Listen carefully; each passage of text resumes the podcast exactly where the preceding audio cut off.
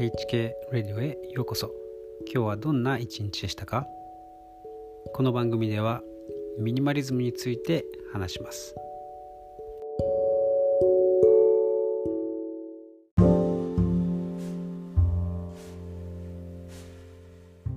最近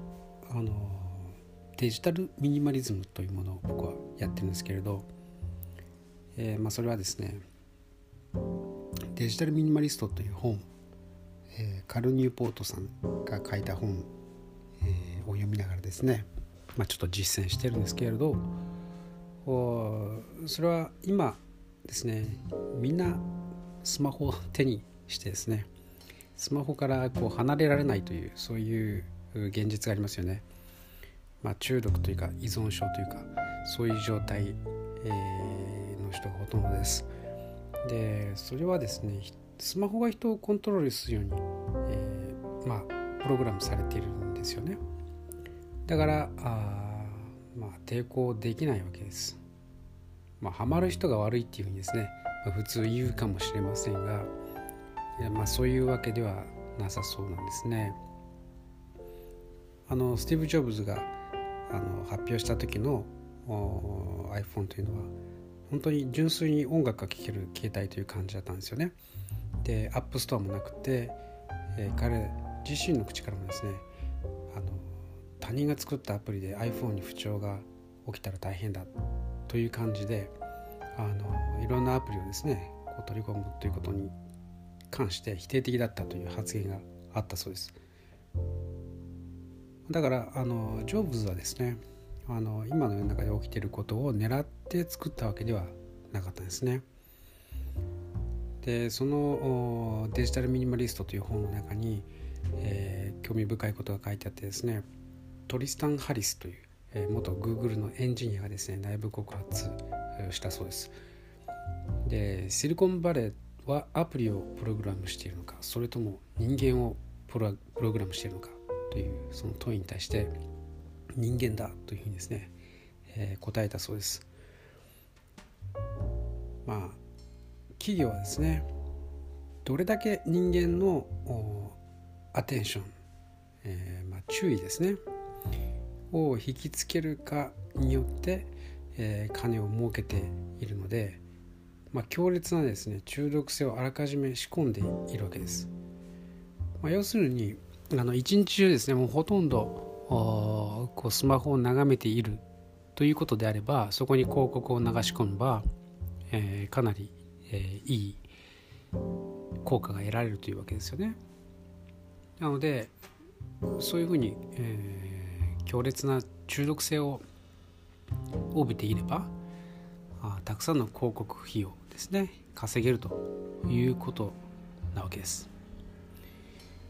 でまあそのために何百億というですねお金をつぎ込んで開発してるんですねだから巷にで言ってるそのいわゆる彼らのミッションステートメントみたいなですね聞こえのいいあのテクでより良い世界を築こうと頑張ってる的なですね、えー、そういうのは全くの大嘘なんですよね。まあ、あの正直なところあのこれはあのデジタルミニマリストに書いてあったあフレーズを使うならば脳幹の最深部を目指して突き進み人間を思いのままに動かすそれがですね本音なわけです。でまあそういう企業がシリコンバレーにはたくさんあってですね、まあ、魂を乗っ取ろうとしているわけですよ。まあ、あのいわゆる依存症というのは、まあ、あの普通こうドラッグとかですねアルコールみたいなこう脳内化学物質にこう直接こう作用するような精神活性化合物、えー、みたいなですね、えー、そういうものをイメージすると思うんですがでも例えばギャンブルとかセックス依存とかですねこういうスマホもいわゆる行為依存というのものも全く同じ依存だというわけです。まあ、心理学の世界では。でまあ、今のデジタルライフというのはそういうあらかじめですね一握りの投資家に、えー、莫大な利益が、えー、及ぶようにですね、えー、研究開発されて、えー、いました。だからあの自分たちがですねこう好き好んでこういうこういう現実というのを望んでいたわけじゃないんですよね、まあ、そうなるように仕組まれていたわけです、まあ、それが真実であったということをまず知ることが大切だと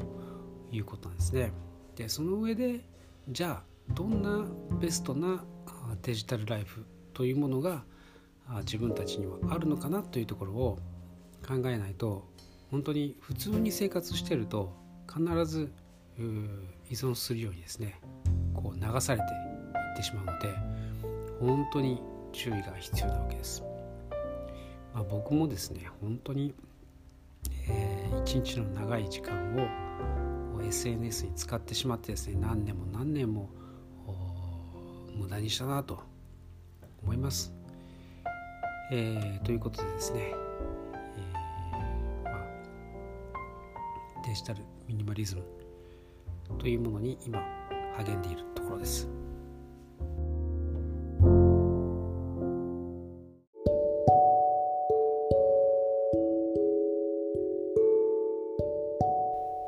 いかがでしたか？最後まで聞いてくださってありがとうございました。このエピソードが良かったと思ったら是非 SNS でシェアしてください。今日も一日お疲れ様でした。それではまた明日お会いしましょう。